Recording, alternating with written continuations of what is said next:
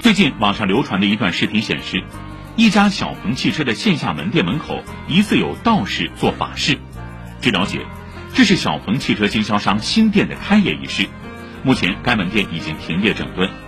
面对此事，网友们的观点呈现两极分化。部分网友认为，作为一家标榜新科技的企业，这样的迷惑操作很不严肃，不符合公司形象。也有网友觉得，有的人出门还要看黄历。